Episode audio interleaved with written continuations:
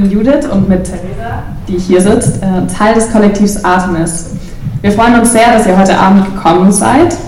Heute Abend findet die erste von fünf Veranstaltungen unserer Reihe Diesen Satz streichen, Sexismus im Literaturbetrieb statt. Damit diese Reihe überhaupt möglich wurde, haben wir großartige Unterstützung von Professorin Annette Pehnt und weiteren Förder- und Unterstützerinnen wie dem Literaturinstitut Hildesheim, Jennifer Becker, der Gleichstellungsstelle der Stadt, der Friedrich-Weinhagen-Stiftung, Alina Rothmeier, dem Landschaftsverband Hildesheim, dem AStA der HWK, unserer Designerin Leonie Henze und der Gleichstellungsstelle der Stadt, äh, der Universität Hildesheim erhalten. Genau. Ohne euch und Sie wäre diese Reihe nicht möglich geworden und wir möchten uns hiermit recht herzlich bedanken.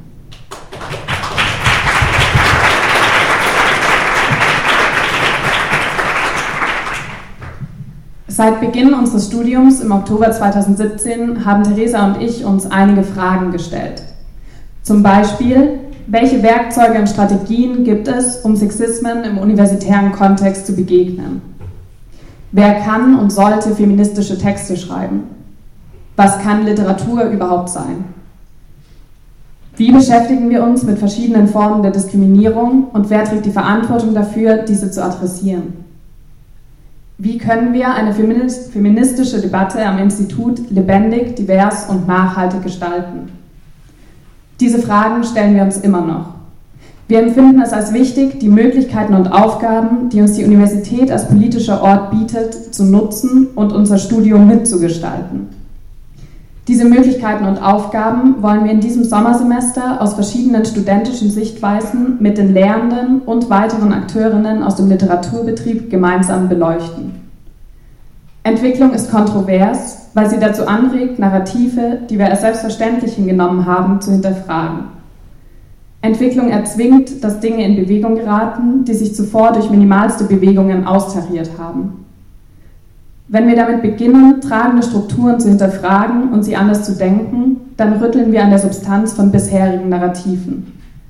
An einigen Stellen wird es erst einmal knirschen und knacksen, wenn wir die Dielen aus der Verankerung reißen und das splitternde Holz an unseren Fingern spüren.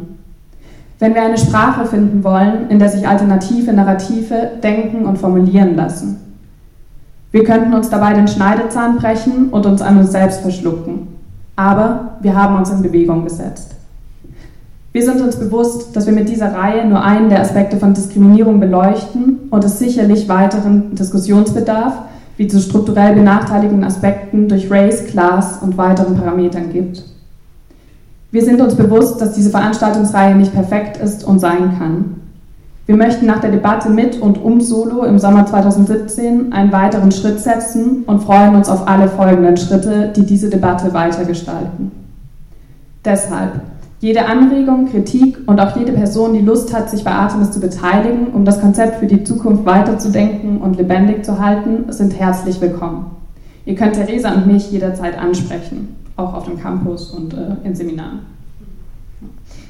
Weil wir nicht unabhängig von dem Ort sind, an dem wir studieren, ist es uns wichtig, gemeinsam mit der Universität nach Strategien zu forschen, um ein Bewusstsein für strukturelle Gegebenheiten zu entwickeln.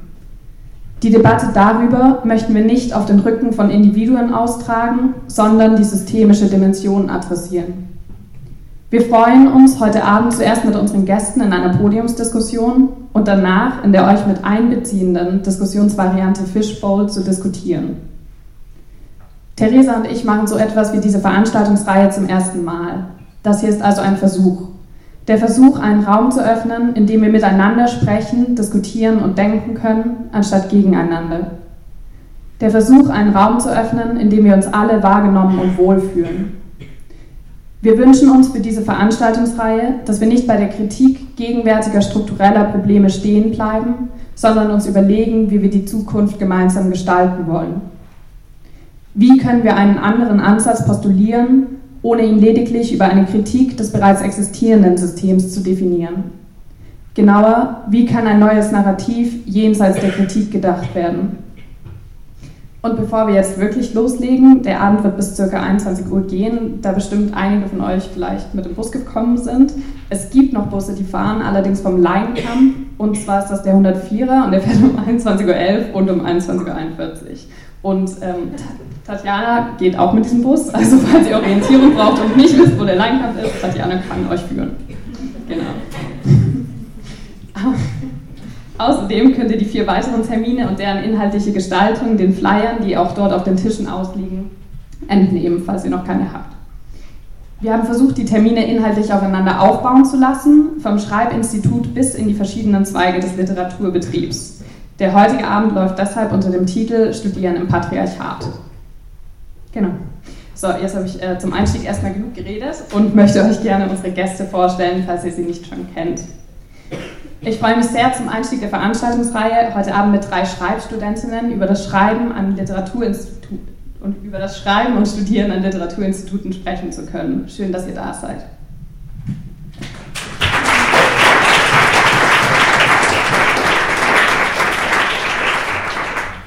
Hier vorne neben mir sitzt Özlem Özgül Dündar, Studentin am Deutschen Literaturinstitut Leipzig. Özlem arbeitet als Übersetzerin und Autorin. Für ihre Arbeit wurde sie bereits mehrfach ausgezeichnet, unter anderem mit dem Kelag-Preis und dem Retzhofer Drama-Preis. Sie erhielt zahlreiche Stipendien und Nominierungen. Neben mir hier sitzt Tatjana von der Beek, Studentin am Literaturinstitut Hildesheim. Tatjana ist ehemaliges Mitglied der Gruppe Solo, die sich 2017 mit sexistischen Strukturen am Literaturinstitut auseinandergesetzt hat. Tatjana war auch Finalistin des 23. Open Mic, Mitorganisatorin des Posanova Festivals 2014 und 2017 und Mitherausgeberin der Bella Triste. Und um die Runde zu vervollständigen, sitzt noch Theresa Sigusch hier vorne. Theresa ist ebenfalls Studentin am Literaturinstitut Hildesheim und Mitbegründerin des Artemis-Kollektivs. Sie veröffentlichte bereits Texte in einigen Anthologien und nahm an verschiedenen Schreibwerkstätten, unter anderem bei Olga Martinova, teil. Genau, wir fangen jetzt erstmal mit der Podiumsdiskussion an. Genau, wir haben, bevor wir hier angefangen haben zu studieren, sehr viel über die Sexismusdebatte am Institut gehört und gelesen und ähm, haben dann hier angefangen zu studieren und haben nichts mehr davon gehört. Deswegen haben wir uns gefragt, was war da eigentlich los, wo ist diese Debatte hin und was hat sie bewirkt. Deswegen, Tatjana, vielleicht kannst du uns erzählen, wie es zu der Gründung von Solo kam und was eigentlich hinter dem Namen steckt. Ja, also ähm, es gab im Sommersemester 2017 noch ein Flugblatt, das von Studierenden ähm, herausgegeben wurde, das hier auf der Domäne verteilt wurde. Und da gab es einen Text, der hieß Sexism is a Dancer und darin wurde sozusagen ähm, thematisiert, dass es sehr wenig weibliche Lehrende am Institut gibt und ähm, dass die Literaturlisten nicht sehr divers sind und solche Sachen. Also es wurde sozusagen ähm, auf polemische Art hingewiesen, auf äh, die Stellen, wo sich struktureller Sexismus am Institut zeigt. Und ähm, daraufhin wollte sozusagen, die wollten einige Lehrende vom Institut herausfinden, wer es geschrieben hat. Und wir haben dann eigentlich sozusagen uns zusammengeschlossen und gesagt, der Text könnte von uns sein, weil die Person, die ihn geschrieben hat, nicht sagen wollte, dass sie ihn geschrieben hat.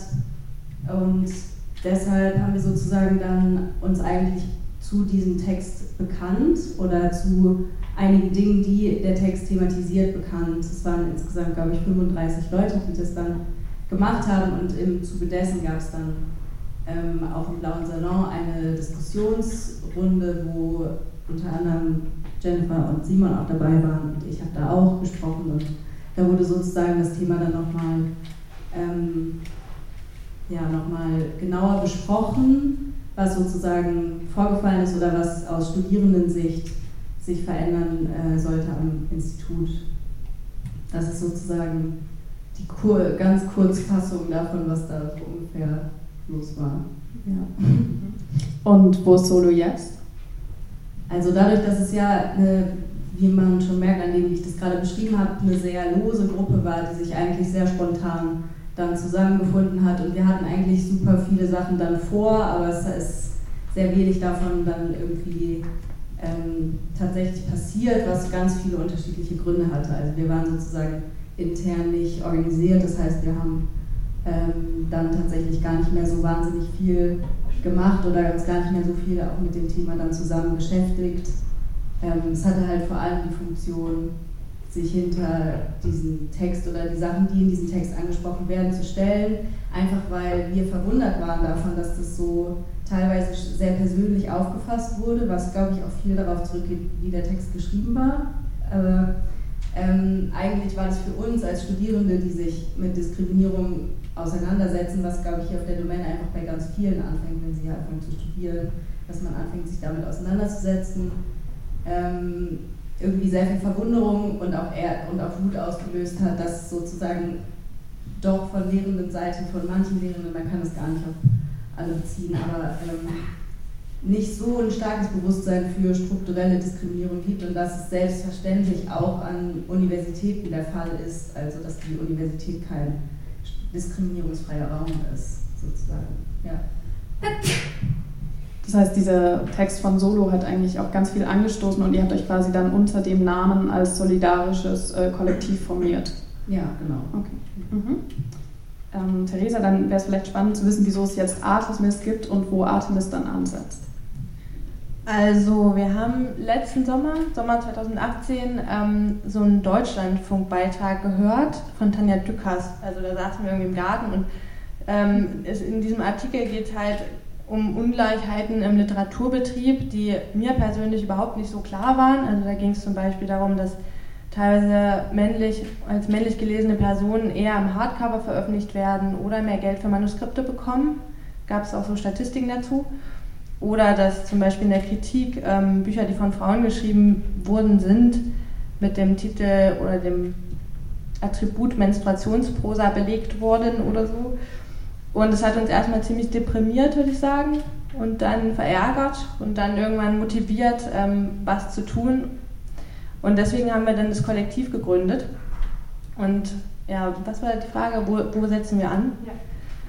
Ähm, also erstmal glaube ich bei der Wissensvermittlung, also wenn man zum Beispiel solche Sachen nicht weiß, wie Tanja Dücker sie da beschreibt, kann man ja auch nicht irgendwie damit agieren oder irgendwie was dazu sagen oder versuchen, was dagegen zu tun. Deswegen machen wir unter anderem, glaube ich, diese Veranstaltungsreihe.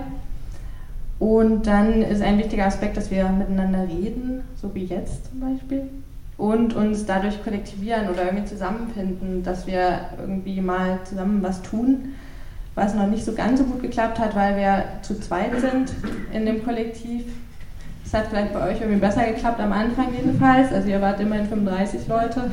Aber da gab es auch wenigstens einen guten so Grund. Ja. Und wir setzen halt natürlich auch da an, wo Solo aufgehört hat. Also sonst wäre das, glaube ich, auch nicht so möglich gewesen. Die Debatte gab es wenigstens schon so. Und wir sehen uns irgendwie auch in der Verantwortung, da weiterzumachen, weil das wäre irgendwie schade, wenn das dann so im Sande verläuft. Genau, das äh, wäre auch mir wichtig nochmal zu sagen, irgendwie auch an Solo und an diese Schreiberin, den Schreiber dieses Textes Danke zu sagen, weil wir nur hier anfangen können und nur deswegen mit dem Institut auch gemeinsam jetzt sprechen können, weil es einfach schon eine andere Form der Debatte gab. Und dass uns das auch ganz wichtig ist, das mit dem Institut gemeinsam zu tun, das mit euch allen gemeinsam zu tun, weswegen ihr nachher auch herzlich willkommen hier vorne seid. Ähm, genau und auch die Tatsache, in diesen Austausch zu kommen und miteinander über Unsicherheiten zu sprechen, die bestimmt da sind und Themen, die uns irgendwie alle interessieren, die aber selten irgendwie in dieser Gruppe hier vielleicht adressiert werden, sondern eher in unseren kleinen Gruppen. Und wenn wir uns trauen, die miteinander zu teilen, das ähm, fänden wir schön. Genau. Ähm, also wir haben uns auch gefragt, wie das am DLL aussieht, ob es da ähnliche Bewegungen gibt oder gab oder wie die Debatten bei euch aussahen. Ähm, also es gibt jetzt keine ähm, Bewegung jetzt so, dass es irgendwie sich ein Kollektiv gegründet hat. Es gibt verschiedene ähm, Sachen. Also es gab, also zum Beispiel es gibt politisch Schreiben, die Zeitschrift, die sich äh, vor mehreren Jahren schon gegründet hat und die sich eben mit verschiedenen Themen beschäftigt, die auch im Literaturbetrieb eine Rolle spielen. Und ähm, da wird eben auch das Thema Sexismus natürlich immer wieder angesprochen. Ähm, das ist aber etwas, was Studierende vom DLL und äh, von der Sprachkunst zusammen machen und was so ein bisschen jetzt auch inzwischen eigentlich nicht ähm, DLL intern in dem Sinne sozusagen ist, sondern ähm, darüber hinaus ist oder was getrenntes irgendwie inzwischen geworden ist. Mm, aber sonst gab es auch mal, also es gab zum Beispiel im Rahmen der Neubesetzung der Professur der letzten, die äh, frei geworden ist, sehr viel Diskussion darüber, dass eben ähm, drei der Professoren Männer sind und der Geschäftsführer des DLLs eben auch ein Mann ist und die Sekretärin ist eben eine Frau und das ist eben wieder sehr äh, klassische Rollenverteilung widerspiegelt und dass es irgendwie an der Zeit ist, dass sich das ändert. Und ähm, da fand ich das zum Beispiel aber auch schwierig, dass, ähm, dass man zum Beispiel äh, Männer gar nicht einladen wollte zu, zu dieser ähm, oder überhaupt nicht. Das finde ich dann schwierig, ähm, also davon auszugehen, dass keine Frau, äh, Bewerb, keine weibliche Bewerberin da sein wird, die so stark ist, dass sie sich durchsetzen wird. Das ist halt irgendwie auch ein naives Denken und ein falsches Denken. Und ähm, da haben wir halt schon sehr viel diskutiert. Also ich war auch Teil dieser Berufungskommission ähm, und im Vorfeld gab es sehr viele Diskussionen dazu. Aber das war eben alles intern. Und ähm, wir hatten einen Fall im Rahmen der Hausdurchsuchung, das ist die äh, Lesereihe am DLL, die von äh, Studenten organisiert wird. Und da hatten wir, wann war das, Ende 2017, einen ganz furchtbaren sexistischen Titel. Die Hausdurchsuchung wählt eben für jede Veranstaltung einen Titel. Und ähm, damals war ich Studentensprecherin und ich habe das dann aufgegriffen in einer Vollversammlung. Also ich habe alle dazu eingeladen, zu einer Vollversammlung zu kommen und das funktioniert eigentlich im DLL immer sehr, sehr gut. Und dann haben wir diskutiert darüber mit den, also mit den Studenten, die eben die ähm, Hausdurchsuchung in dem Semester gemacht haben, äh, warum dieser Titel sexistisch ist. Und das war halt auch innerhalb der Studentenschaft schon schwierig. Es gab eben einige, die äh, ganz klar dagegen waren, weil die Hausdurchsuchung auch ähm, für die gesamten Studenten sozusagen auch ein bisschen steht, weil sie ja im Namen des Literaturbetriebs stattfindet und dann eben etwas als äh, Veranstaltungstitel zu wählen, was ähm, ja irgendwie sexistisch ist, ähm, wollten eben andere Leute nicht äh, mittragen und haben Positionen ergriffen, dass sie dagegen sind und wollten das irgendwie deutlich machen. Und dann, also es gab aber über diese interne Diskussion hinaus eigentlich keine ähm, weiteren Veranstaltung. Ähm, es gab mal eine Veranstaltung, äh, eine Workshop-Reihe zu Rassismus in literarischen Texten und im Literaturbetrieb, die ich auch äh, organisiert habe. Ähm, aber mm, genau, also Sexismus war da kein Thema, das hat sich irgendwie nicht ergeben. Aber hast du das Gefühl, dass es daran liegt, dass es diese Thematiken bei euch gar nicht gibt? Also weil du adressierst jetzt ja schon Dinge wie, dass es sexistische ähm, Titel gibt, wie bei der Hausdurchsuchungsreihe. Ähm, also dass es quasi kein, keine Notwendigkeit gibt, über diese Themen so wirklich zu sprechen oder dass es einfach noch keinen Auslöser wie vielleicht den Artikel von Solo gab? Also es gab jetzt bisher keinen Auslöser wie, wie diesen Artikel, der eben so krasse Reaktionen hervorgerufen hat oder eben gezeigt hat, was für ein krasses Problem da besteht. Aber das ist immer wieder Thema in Seminaren und immer wieder unter den Studierenden. Also jetzt haben wir eine Professorin, ähm, ich weiß nicht, was passiert wäre, wenn das nicht so wäre. Also ich glaube, dann, dann wäre es richtig schlimm geworden. Und, ähm, aber jetzt so, also die Themen in den Seminaren, klar, es gibt also in der Theorie immer mehr Männer, die gelesen werden. Es gibt ähm, in der Literaturgeschichte immer mehr Men also Texte von Männern, die gelesen werden. Und ähm, aber und äh, es gibt immer wieder Texte von Studierenden natürlich, die in irgendeiner Form sexistische äh, Rollenverteilung oder irgendwie sowas haben. Ähm, aber das geht dann über den Moment nicht hinaus bisher. Mhm. Daran anschließend hätte ich sowieso auch eine Frage an euch alle.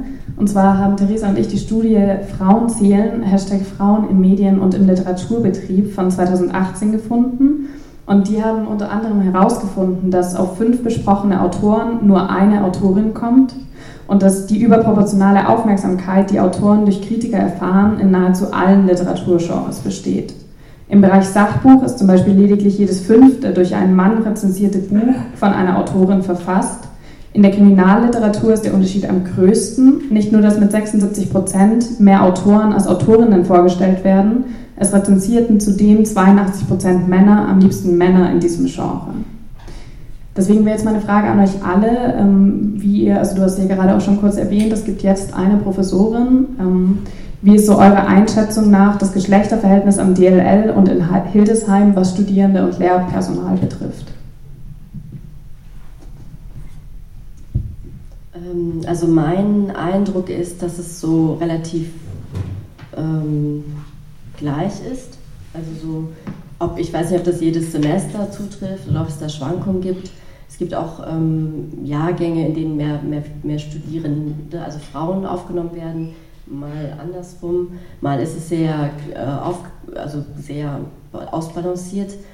Das ist mir bisher noch nicht aufgefallen, eher eben in den Texten, die besprochen werden. Ähm, und eben bei den Professoren natürlich. Aber bei den Gastdozenten, die eingeladen werden, ist das bisher nicht, also zumindest mir nach meiner Einschätzung so nicht aufgefallen, dass es da irgendwelche krassen Ungleichheiten gäbe. Das ähm, ist auch so eine Sache, also die ähm, Gastdozenten werden ja auch viel vorgeschlagen von den Studierenden selbst und ähm, das, das wird immer schon sehr stark auch berücksichtigt. Ähm, also mein Eindruck ist, dass ähm, unter den Studierenden, also ich glaube in den Schreibstudiengängen, also kreatives Schreiben und Kulturjournalismus und der Schreibmaster, ist es, glaube ich, recht äh, ausgewogen oft, aber unter den Kulturwissenschaftsstudierenden sind, glaube ich, ähm, schon mehr Studentinnen. Und ähm, bei den Lehrenden, glaube ich, verändert es sich. Aber bei den Gastdozierenden, da, da habe ich gar nicht dran gedacht, habe ich schon das Gefühl, dass schon dann sehr viele ähm, Dozenten noch dazu geholt werden. Aber ja, also wenn ich meine Stundenpläne angucke, kann ich auf jeden Fall sehr viel mehr bei Dozenten ähm, belegen. Und was Literaturlisten angeht, habe ich tatsächlich vielleicht, das, also ähm, hat die Debatte im Sommer, glaube ich, ein bisschen was verändert schon. Also ich habe das Gefühl, dass ein bisschen mehr darauf geachtet wird. Also dass es ähm, etwas ausgewogener ist. Ähm, ja. Ja, ich würde vielleicht noch sagen, dass es so auch eine Frage von Vorbild ist. Also ich persönlich, so schön es wäre mit Gender Over, also ich habe schon noch einen anderen Bezug dazu, wenn zum Beispiel eine als weiblich gelesene Person vor mir steht und lehrt und ausschreibt und spricht ist halt für mich einfach auch nochmal, das zeigt irgendwie, dass es halt systemische Veränderungen gibt. Und wenn halt drei Viertel männliche Personen immer vorne stehen und sprechen und darin auch geübt sind, dann zeigt mir das halt irgendwie mehr, dass das, das System und die Struktur nicht besonders, ich nenne es mal, frauenfreundlich ist. Und ähm, das hat schon irgendwie einen subtileren Einfluss auf mich, glaube ich. Das kann man halt schwer an irgendwelchen Parametern oder Zahlen festmachen. Aber ja. Mhm. Was mich auch noch interessieren würde, was ihr schon angesprochen habt, ist, dass es mit der äh, Literatur, die im Seminarkontext besprochen wird, auch oft so aussieht, dass es dann doch mehr Männer sind, die besprochen werden und vor allem auch weiße Menschen sind, die besprochen werden. Ähm, dazu interessiert mich vor allem, ob es für euch offene Ohren und Mitgestaltungsmöglichkeiten als Studierende gibt, wo ihr sagen könnt, hey, wir würden auch gerne mal diese Bücher lesen oder uns wäre es wichtig, dass die Literaturlisten vielleicht eher so aussehen. Ähm, also da muss ich ganz ehrlich sagen, dass es tatsächlich ähm, nur einige sind, wo man das Gefühl hat, man kann eine Mail schreiben und sagen, hey, das und das an der Literaturliste ist irgendwie nicht okay. Ähm, und das wünsche ich mir, also das finde ich schon einfach nach wie vor total ähm, das große Problem, wie übt man Kritik, wie kann man sich da sozusagen irgendwie einbringen, weil es dann doch einfach sehr oft schon eine Fundamentalkritik ist an dem, wie ähm, das Seminar geplant ist. Und es muss sozusagen ähm, eine Bereitschaft dafür da sein, das ein bisschen anders zu betrachten, was dieses Seminar leisten soll. Ähm, und man, das ist eben, also wenn man sich mit Diskriminierungskritik auseinandersetzt, kann man halt nicht sagen, es gibt jetzt ein Seminar, das setzt sich damit auseinander und die anderen Seminare haben damit nichts zu tun, sondern es ist natürlich etwas, was in jedem Seminar in einer Form berücksichtigt werden muss. Und da muss ich schon sagen, dass ich nicht ähm, unbedingt bei allen Lehrenden das Gefühl habe, dass ich das machen kann, ohne dann dafür auch sehr viel, dann auch was erbringen zu müssen. Also sozusagen für die Kritik, die ich übe, dann aber bitte auch fünfmal so korrekt bin, wie ich es versucht zu sein. So, ja. Ähm, also ich glaube, dass halt, es gibt manchmal so ähm, Wahlmöglichkeiten zwischen äh, Texten, die man äh, für das Seminar bespricht. Und äh, darüber hinaus, über die Wahl, was der Dozent oder die Dozentin selbst gibt, ist es halt sehr schwierig, da irgendwas auszuverhandeln. Mein, also zumindest meine Erfahrung. Ähm, und dadurch weiß ich nicht, also es ist jetzt nicht so, dass wir in äh, Kenntnis exemplarischer Werke, was so das Seminar ist, wo wir vielleicht die meisten Texte lesen müssen, so von Nichtstudenten, ähm, dass wir da irgendwie so sehr viel Mitspracherecht haben. Es gibt halt manche Dozenten, die so eine Auswahl anbieten. Da kann man dann so ein bisschen was, so eine Richtung irgendwie vielleicht äh, angeben, aber hm, die müssen sich natürlich auch dann vorbereiten auf die Texte, die sie vielleicht nicht kennen. Und ich glaube, das stößt dann immer so auf ähm, Unwillen, weil sie sich dann eben mehr Arbeit machen müssten. Ich wollte vielleicht noch zu den Mitgestaltungsmöglichkeiten eine Sache sagen, die du mir gestern, glaube ich, erzählt hast, ähm, dass am Philosophieinstitut jetzt so ein Seminar gab, wo am Anfang in der ersten Sitzung ein Fragebogen rumgegeben wurde, wo man eintragen konnte, was willst du lesen, wie stellst du das Seminar vor, wie findest du die Lehre und so weiter und so fort. Und das wurde dann eben berücksichtigt. Also irgendwie, ich finde das total gut, weil wir, wir das dann mitgestalten können und irgendwie auch das so ein bisschen die Hierarchien abbaut zwischen Studierendenschaft und Lehrende, Lehrenden. Und ähm, dass wir dadurch auch lernen, was und wie wir lernen wollen. Und das stelle ich mir irgendwie so als Universitätsort äh, schon irgendwie lebendiger und konstruktiver vor.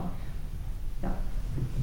Mhm. Genau dazu ergänzend, mich würde auch interessieren, was würdet ihr euch wünschen, beziehungsweise was würdet ihr für realistisch halten an Mitgestaltungsmöglichkeiten? Also das, was Theresa gerade erwähnt hat, ähm, fand ich besonders deswegen spannend, weil eben die Frage auch war, wie wollen wir miteinander sprechen und was wollen wir nicht haben und wie gehen wir damit um und wie gehen wir mit Unsicherheiten um, beziehungsweise was bringen wir an Vorwissen mit, äh, was wünschen wir uns von diesem Seminar? Und also quasi so dieses, ähm, ja, eine gemeinsame Sprache entwickeln im Seminarkontext, was glaube ich schon sehr viel damit zu tun hat, ob man sich eben wohlfühlt, Vorschläge zu bringen für eine Seminarliste oder auch was du gesagt hast, dass man eben eigentlich denkt, okay, eigentlich müsste man fünf Namen parat haben, um zu fragen, ob es denn eine andere Liste geben könnte, so, ähm, was ich auch immer schwierig finde. Genau. Deswegen wäre meine Frage, was könntet ihr euch denn vorstellen, was für euch funktionieren würde? Oder könntet ihr euch was vorstellen? Also, ich kann, also das mit dem Philosophieinstitut habe ich ja schon erzählt, das finde ich irgendwie ganz gut. Ähm, ich glaube, ein, eine Hürde, die ich so selbst persönlich habe, ist, dass unser Institut halt super familiär ist und man sich ständig begegnet. Und wenn ich jetzt irgendwie jemandem sage, hey, das finde ich jetzt noch nicht so gut, das, das ist, klingt erstmal, als wäre es keine Hürde, weil wir ja irgendwie alle miteinander umgehen, wir sehen uns ständig, wir duzen uns alle, aber irgendwie ist es doch eine größere Hürde, dann Kritik zu üben, finde ich. Also ich weiß nicht, wie du das zum Beispiel wahrnimmst, oder bei dir ist ja auch ziemlich familiär, oder? Also wir haben halt die Möglichkeit, äh, dass die Studierendensprecherinnen eben das weiterleiten und dann eben anonym weiterleiten. Und wir haben auch, also in meiner Zeit als Studierendensprecherin, ähm, gab es, also haben wir halt immer so eine Art Aufruf gemacht, ähm, was äh, an Lob und ähm, Kritik über die Dozenten, ähm, dass, dass es an uns geschickt werden soll und ähm, dass wir das anonym weiterleiten, aber das ist eben auch äh, in einem Fall auf ähm, äh, Widerstand gestoßen von den Professoren, äh, auf sehr starken, weil die Kritik anonym kam, seltsamerweise. Und also wir haben dann irgendwie seltsam, so eine ganz seltsame Diskussion geführt, warum eine anonyme Kritik genauso eine Kritik ist und warum das anonym sein muss und warum das nicht irgendwie komisch ist und so weiter. Und es war also seltsam, dass es dann irgendwie vom Thema so abging und dann ähm, gefordert wurde, dass, dass, man das eben im Seminar sagt und dass, dass es nicht ausgereicht hat zu sagen, viele trauen sich das aber nicht. So, und deswegen haben wir das so gemacht und da kam Kritik. Und, ähm, und ich denke, dass es dann halt eben schwierig ist und man müsste, glaube ich, solche Diskussionen einfach immer, immer wieder führen. Also ich habe das dann halt in dem Semester sehr intensiv geführt aber ich weiß halt nicht, inwiefern das dann weitergeführt wird mit denen. Also, ähm, und ich glaube eben, dass man irgendwie so, ähm, also das musste man irgendwie organisieren als äh, Studierendenschaft, dass bestimmte Dinge immer wieder aufgegriffen werden, wie eben die Sexismusdebatte hier in Hildesheim oder wir hatten eine äh, relativ große Rassismusdebatte im Literaturinstitut, dass es eben immer wieder aufgegriffen wird und die Studenten, die jetzt hier zwei, drei Jahre sind, dann, wenn die dann halt weg sind, dann ist das Thema irgendwie auch wieder weg. So. Ähm, ja, also ich finde eigentlich, ich als Studierende fühle mich halt, wenn ich in den Seminaren sitze, nicht unbedingt wohl damit, diese Polizei zu sein. Ne? Also es ist so, ähm, und auf eine Art möchte ich die, das auch nicht erfüllen müssen in, in den Seminaren. Also eigentlich finde ich, es muss Teil des Qualitätsbegriffs an einer Universität sein, vor allem wenn man sich mit Kultur beschäftigt, was dieser ganze Campus tut, dass, dass Diskriminierungskritik etwas ist, womit wir uns beschäftigen müssen. Dass es sozusagen ähm, etwas ist, was alle reflektieren müssen und ähm, ich weiß auch, dass das, glaube ich, sehr viele, und ich, also einige von den Leuten, die sich dann hinter Solo gestellt haben, haben das halt genauso gesehen, weshalb auch sehr viele ähm, Aktionen, die wir vorhatten, dann alle nicht passiert sind, weil wir eigentlich gesagt haben, okay, aber eigentlich sind das, ist das ähm, Arbeit, die beinahe bezahlt werden muss, weil es zur Qualität des Instituts eigentlich beiträgt, wenn man ähm, das so, und wir haben das halt so aufgefasst, also wir fassen das als ein Qualitätsmerkmal auf, das, für das wir sozusagen nicht immer einstehen können, weil wir auch hier sind, um was zu lernen und das ja auch tun. Also ähm, es ist jetzt nicht so, als hätte ich im Studium neben den Sachen, die ich mache, Zeit ständig alle möglichen Mails zu schreiben. Also mache ich manchmal, wenn Sachen wirklich nicht okay sind oder so, dann mache ich das, aber ähm, eigentlich bin ich für was anderes hier, sozusagen. Deswegen, ja. Ja, voll interessant. Ich habe das irgendwie noch gar nicht so gesehen. Also ich denke mal, es ist so meine Verantwortung, dann da was dazu zu sagen, aber vielleicht ist das nur bedingt der Fall. Ähm, und zum Beispiel bei dir, Özlem, habe ich immer den Eindruck, du, du sagst immer, und dann war ich in der äh, Prüfungskommission, dann war ich da, dann habe ich dieses Kollektiv gemacht. Also es klingt irgendwie auch so ein bisschen so, als würdest du das fast alles alleine machen.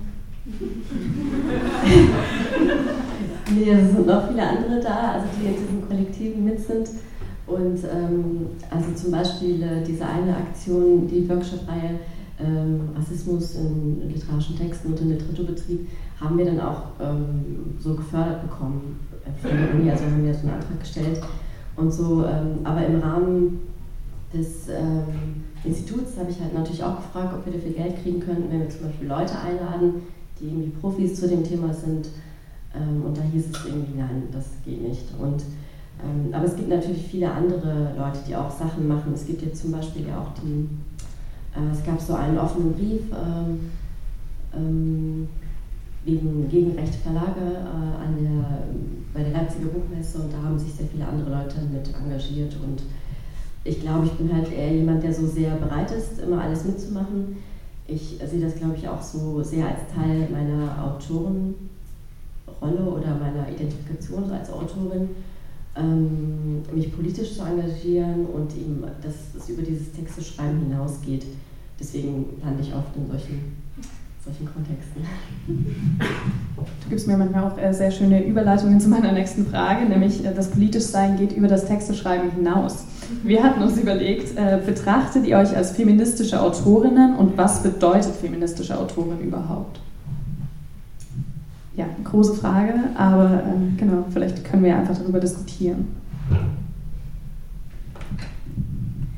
Also, ich sehe mich eigentlich nicht als feministische Autorin, was vielleicht ein bisschen merkwürdig ist weil ich ja jetzt hier sitze.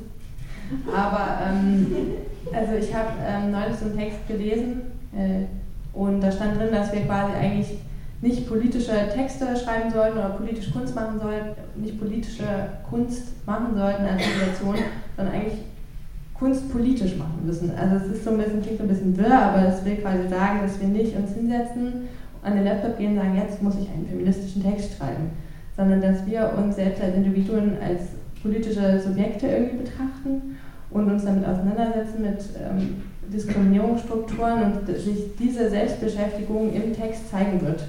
Und das finde ich irgendwie ein ganz guter Ansatz. Also dann habe ich nicht so den Druck, jetzt irgendwie total politische Texte schreiben zu müssen, sondern denke mir, okay, mit, mit was für Sachen beschäftige ich mich die ganze Zeit? Das zeigt sich hoffentlich wahrscheinlich im Text. Und dann kann ich mich immer fragen, okay, wie sind jetzt meine Frauenfiguren in dem Text? Äh, wer ist eigentlich die Erzähl ähm, Instanz und so weiter. Und ähm, dadurch stelle ich mir halt einfach Fragen, die aber nicht explizit dadurch kommen, dass ich einen politischen Text schreiben will, was ich irgendwie gut finde. Und nochmal zu dem, die Frage war ja zweiteilig, was sind feministische Texte überhaupt? Was bedeutet feministische Autoren überhaupt? Ah ja, okay. ähm, also ich, wenn ich das definieren müsste, dann würde ich wahrscheinlich sagen, dass es Personen betrifft, die über Machtgefälle schreiben, die etwas mit dem Geschlecht zu tun haben. Ähm, ich würde dem vielleicht widersprechen, weil man ist ja sozusagen nicht nur, also du bist als Autorin ja nicht nur ähm, die Autorin deiner Texte, die bestimmte Themen behandeln, sondern du bist in, der, in dem Moment auch Teil von einem Betrieb. Und ähm, ich würde, glaube ich, also ich habe voll lange über die Frage nachgedacht, ihr habt sie uns vorher schon gesteckt, deshalb konnte ich lange drüber nachdenken. Ähm, und finde es eine total interessante Frage, weil ich mich halt als ähm, Feministin bezeichnen würde, aber bei feministischer Autorin musste ich total überlegen, weil ich gar nicht sagen würde, dass meine Texte ähm, davon geprägt sind, von, oder vielleicht schon, aber nicht sehr offensichtlich. Also es sind jetzt keine feministischen Manifeste oder so, die ich schreibe. Ähm, aber dann habe ich überlegt, gut, wenn ich mir ähm, überlege, dass ich jetzt mal geträumt, aber das kann man ja auch mal. ähm, ich habe einen Roman veröffentlicht und werde für einen Preis nominiert und es ist mit mir noch äh, ein Text über so eine total coole, mega wichtige, queer-feministische ähm, Essaysammlung oder so nominiert und ich bekomme den Text, würde ich mir schon, bekomme den Preis, würde ich schon wirklich überlegen, was mache ich jetzt, weil ich finde es voll viel wichtiger, dass, dass dieser Text den Preis kriegt.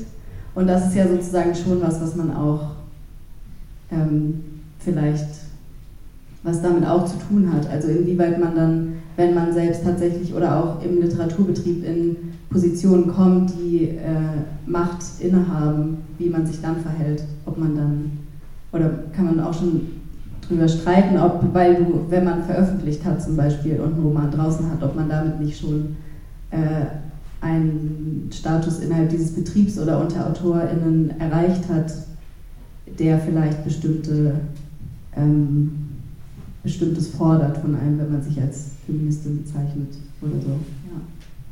Das ist halt auch, ist auch ein bisschen die Frage, glaube ich, inwiefern man eben Feminismus von, also inwiefern man die Politik von der Rolle der Autorin trennen kann. Und ich frage mich, ob das nicht eigentlich ein Privileg von ähm, Menschen ist, dass sie eben die Möglichkeit haben, die Politik von ihrer Kunst zu trennen. Und ob das einfach in dem Moment, wo man aber als Frau in einer Position ist, ob man quasi die Politik mit einbeziehen muss, zwangsweise qua Geschlecht. Ähm, also das finde ich ist auch so ein bisschen die Frage, die du so ansprichst und das finde ich eine total spannende Frage, weil ich keine Ahnung habe, aber irgendwie ist es unabdingbar.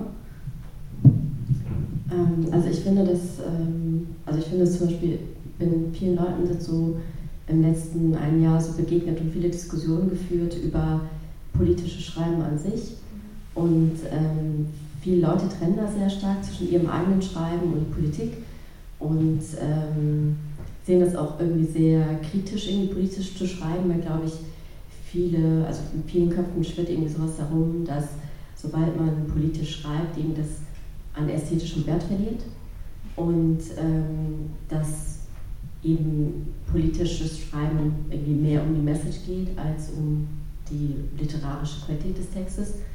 Aber also ich sehe das nicht so kritisch. Ich denke, das ist einfach schwieriger vielleicht, gute Texte zu schreiben, die sowohl rein literarisch als auch politisch gelesen werden können, also von Menschen, die überhaupt nicht das, an dem Thema politisch interessiert sind, aber den Text einfach lesen wollen, weil der sie interessiert. Also das ist, glaube ich, einfach was äh, Schwierigeres.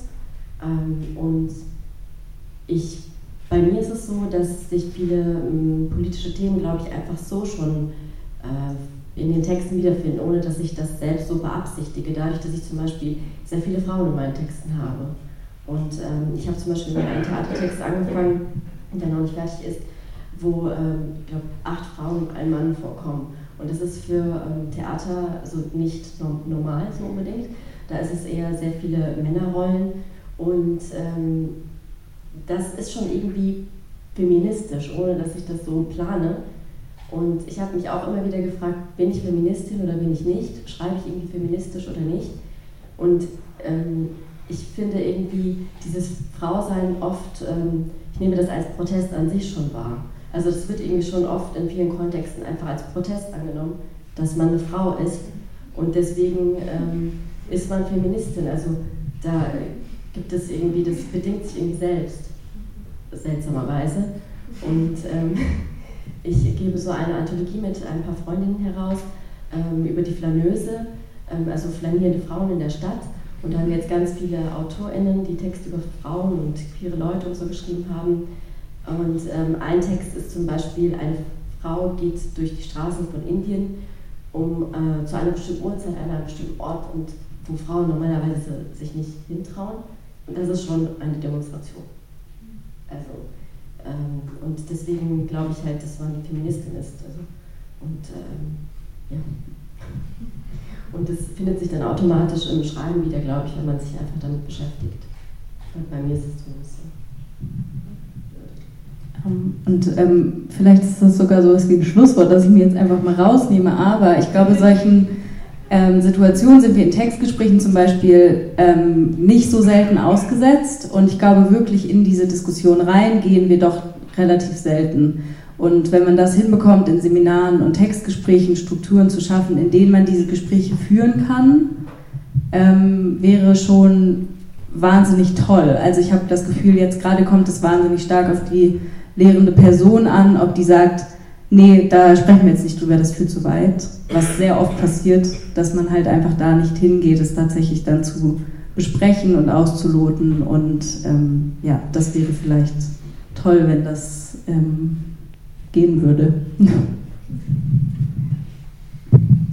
Genau, äh, apropos Schlusswort. Ich finde, das ist ein schönes Schlusswort und ich würde mich dem auch noch insofern anschließen, dass ich denke, das, was wir heute gemacht haben, das hat eine, einen Raum eröffnet, der weiter stattfinden soll. Und der kann noch an vier weiteren Terminen stattfinden zu ganz unterschiedlichen Schwerpunktsetzungen. Ähm, und gerade beim letzten Termin wollen wir uns auch, nach dem, was du gesagt hast, nochmal Werkzeuge und Strategien fragen. Inwiefern können wir ja, Werkzeuge und Strategien entwickeln und die uns auch wirklich im Seminaralltag helfen. Genau. Ähm, ja, jetzt passt natürlich mein Skript nicht mehr. Also, der nächste Termin ist am Dienstag, den 7. Mai, auch wieder um 19.30 Uhr, aber diesmal in der alten Bibliothek der HAWK. Und da spricht Tanja Dückers, von der wir vorher kurz gehört hatten, weil ihr Deutschlandfunk-Artikel uns äh, inspiriert hat, unter dem Titel Erzählungen vom Machtgefälle. Ähm, genau, sie ist Autorin und Journalistin und hat sich viel damit auseinandergesetzt, wie die Strukturen im Literaturbetrieb so sind. Genau, genauere Infos findet ihr sonst nochmal auf unseren Flyern und auf Facebook. Und wir freuen uns sehr, dass ihr alle hier wart und tatsächlich auch mitdiskutiert habt und hoffen, ihr habt einen schönen Abend und ähm, bis bald.